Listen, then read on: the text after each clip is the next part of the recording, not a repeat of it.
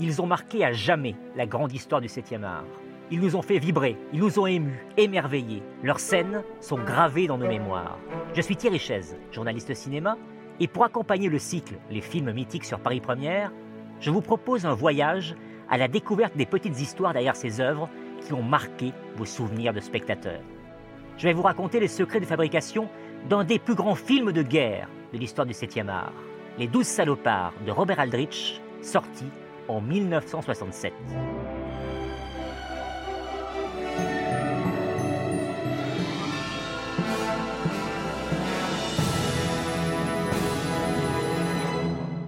Pendant la Seconde Guerre mondiale, 12 criminels s'y voient proposer une mission suicide qui pourra leur valoir une amnistie. Attaquer un château en France, peuplé d'une trentaine de hauts généraux nazis et en tuer le plus possible.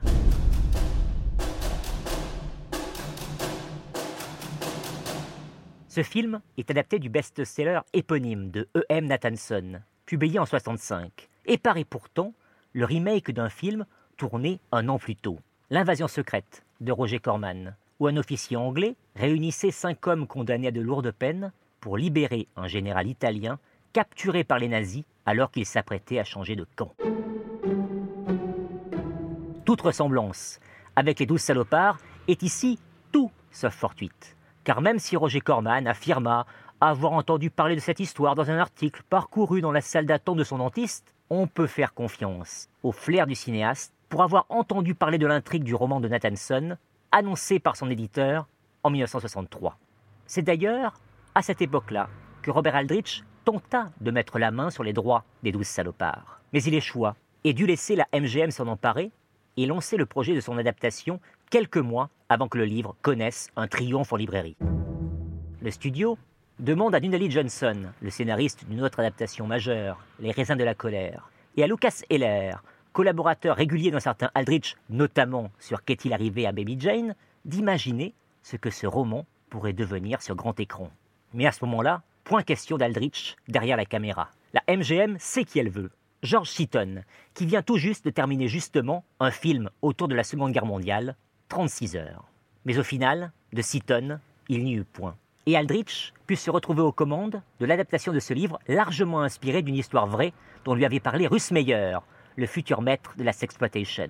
Celle d'une unité commando parachutiste redoutée, présente lors du débarquement en Normandie et surnommée les 13 dégueulasses pour son habitude à ne pas se laver ni se raser durant l'entraînement ou leurs opérations.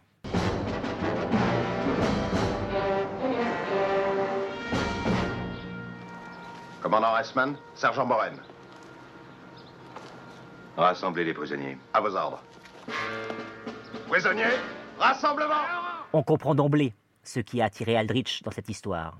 Son envie de se démarquer de tous ses films, prenant la Seconde Guerre mondiale pour toile de fond, afin de glorifier patriotisme, sens du sacrifice et du devoir.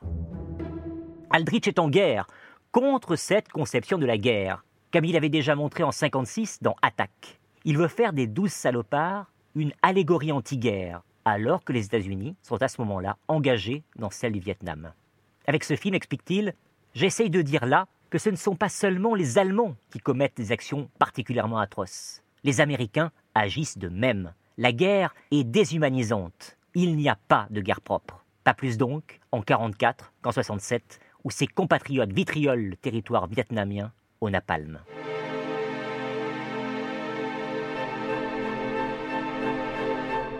Pour le rôle principal de ce film antimilitariste, le commandant John Reisman, la MGM a un nom en tête. Pas franchement un gauchiste libertaire.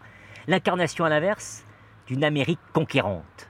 John Wayne. Aldrich ne l'a jamais dirigé. Ils ont juste partagé le même plateau, 25 ans plus tôt, pour La fille et son cow-boy de William A. Sater, dont Aldrich était l'assistant réalisateur. Mais cette rencontre au sommet n'aura jamais lieu. John Wayne décline la proposition, officiellement car il refuse de jouer un homme qui a une aventure avec une femme britannique pendant que son mari est sur le front. Officieusement car il refuse de quitter le sol américain alors que sa troisième femme est sur le point d'accoucher. L'ironie du sort voudra que deux ans plus tard, il reviendra à la mise en scène avec un film qui, lui, justifiera pleinement l'intervention militaire américaine au Vietnam. Les bérets verts. John Wayne n'était décidément pas fait pour les douze salopards. À sa place, Aldrich peut donc engager l'acteur qu'il avait en tête pour ce rôle, Lee Marvin, qu'il avait dirigé 11 ans plus tôt dans Attack. Comme la moitié de ses partenaires, Marvin est un vétéran de la Seconde Guerre mondiale. Et il sera d'une aide précieuse pour Aldrich dans toute la préparation du film, afin de créer une représentation réaliste des combats pour tout ce qui concerne uniformes et armes.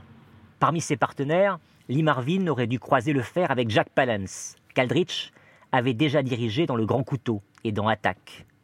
Mais Palance décline ce rôle de psychopathe, mal à l'aise avec les tirades racistes censées sortir de sa bouche, et plus largement avec la violence du film.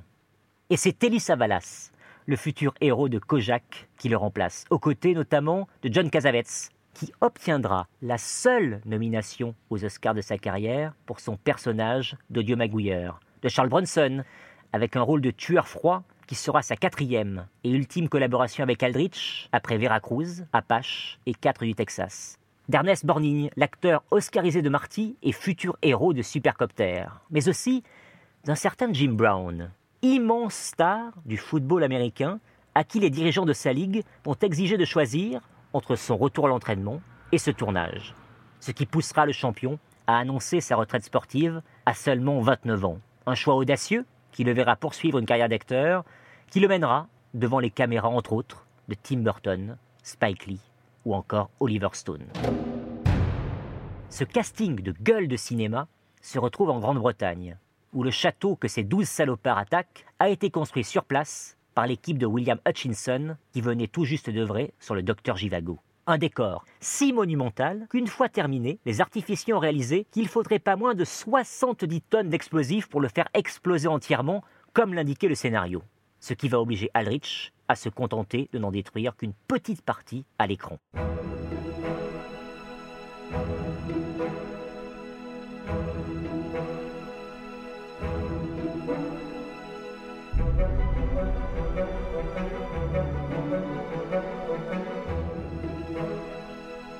Explosif. Voilà le mot idoine pour raconter ce tournage sous haute tension. Et ce, dès le premier jour, où à l'exception de Lee Marvin, les comédiens rechignent à se couper les cheveux ras, comme l'exige Aldrich, jusqu'à ce qu'ils menacent de les virer s'ils poursuivent dans leur entêtement. Alors, tous cèdent, mais à contre-coeur, donnant de là de l'ambiance à couper au couteau des semaines qui allaient suivre. Approchez, mon garçon. Depuis quand vous êtes-vous pas rasé? J'en sais rien, mon colonel. Vous êtes d'une saleté repoussante. Vous déshonorez l'uniforme. Sergent Frédéric, allez chercher un rasoir et de l'eau. Aldrich est chaque jour au bord de la crise de nerfs, car il trouve les équipes britanniques bien trop lentes. Exaspéré par ses camarades de jeu, Bronson ne leur adresse très vite plus la parole. L'agent du chanteur Trini Lopez, l'interprète de If I Had a Hammer, tente de renégocier son contrat sur le tournage et décide Aldrich à faire mourir précocement son personnage à l'écran pour mieux s'en débarrasser.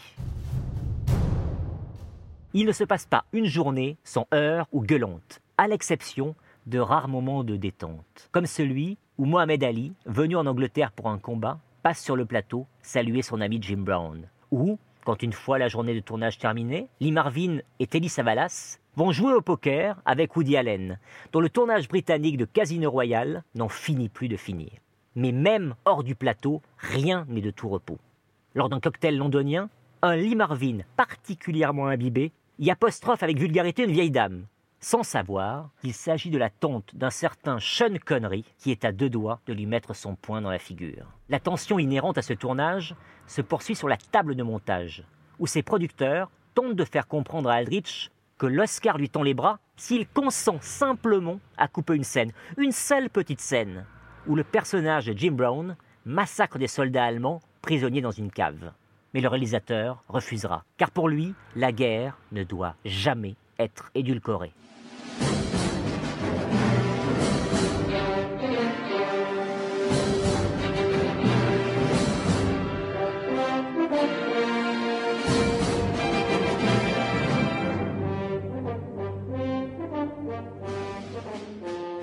Il ne remportera donc pas l'Oscar, qui se refusera d'ailleurs à lui jusqu'au bout de sa carrière.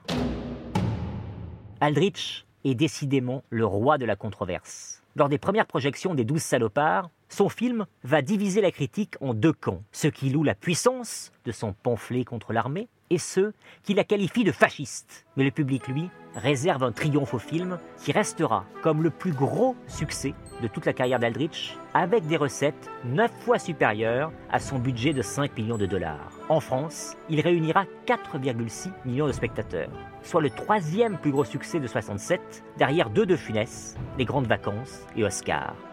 Ce succès va permettre à Aldrich de racheter les studios Famous Player Lasky et de pouvoir se lancer en indépendant dans des œuvres de plus en plus personnelles. À une exception, Trop tard pour les héros, film de guerre vu comme une sorte de suite des Douze salopards avec Michael Caine en vedette. Mais les vraies suites de ce film culte auront pour cadre le petit écran, où régulièrement dans les années 80, Lee Marvin, Telly Savalas, Ernest Borgnine et quelques autres reprendront leur rôle.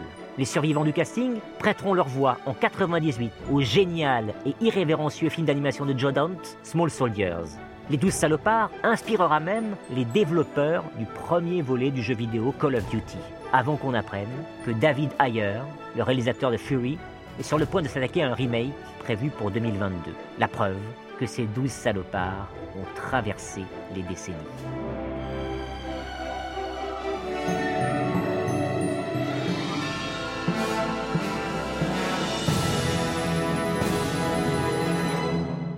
Vous venez d'écouter le cinquième épisode de notre podcast consacré aux films mythiques. Vous pourrez retrouver cet épisode sur le site rtl.fr et sur toutes vos plateformes de podcast favorites.